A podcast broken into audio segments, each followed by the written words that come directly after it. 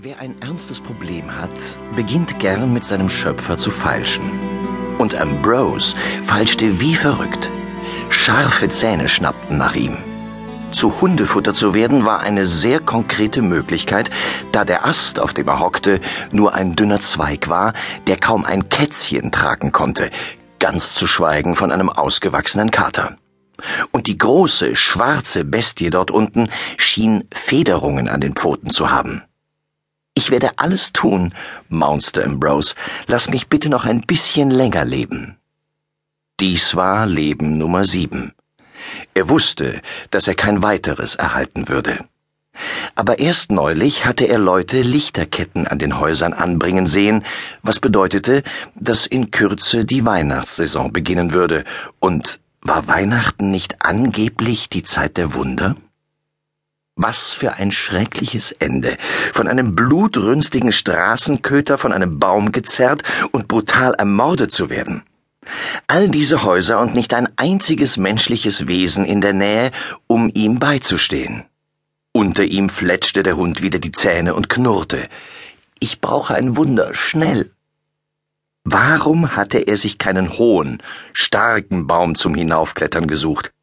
Jetzt begann es auch noch zu regnen, und ein scharfer Winterwind kam auf und schüttelte die Äste. Ambrose grub die Krallen noch tiefer in die Rinde. Ich werde von nun an ein braver Kater sein. Der Köter stand auf den Hinterbeinen und streckte die Pfoten nach Ambrose aus, als wäre er sowas wie ein Kauspielzeug für Hunde. Hilfe! Hört mich jemand?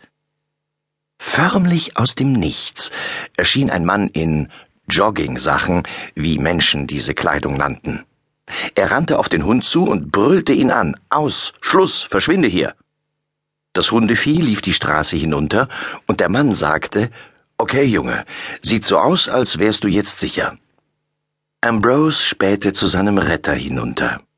Das Fell auf dem Kopf des Mannes war blond, und seine Augen waren blau wie die eines Siamkätzchens.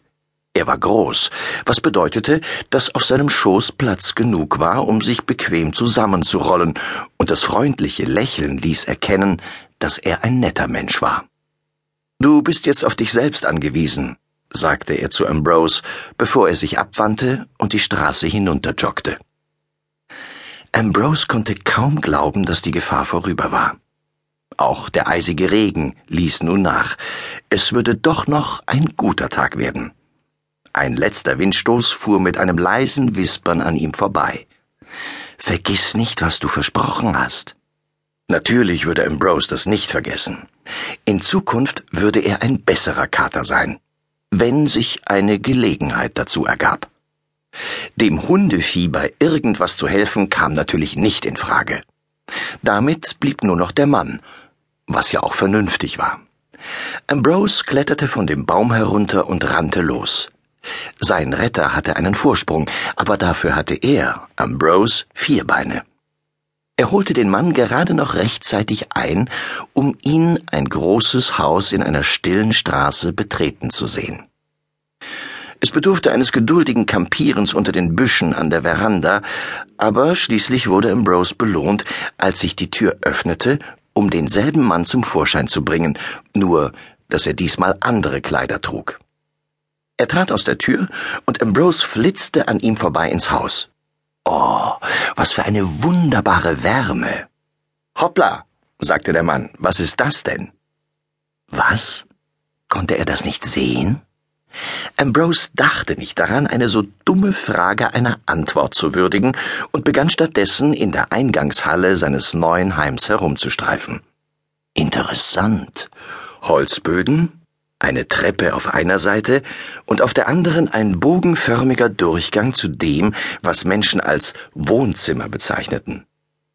Das Haus fühlte sich alt an, wie das, in dem sein letztes Frauchen Adelaide gelebt hatte. Was war das für ein gemütliches Heim gewesen? Das Einzige jedoch, was ihre widerlichen Sprösslinge interessiert hatte, war, das Haus so schnell wie möglich zu verkaufen. Hey, Moment mal, Tom, sagte der Mann, während er Ambrose hochhob. Tom? Wie beleidigend. Sah er etwa wie ein gewöhnlicher Kater aus? Das hier ist kein Katzenhotel. belehrte der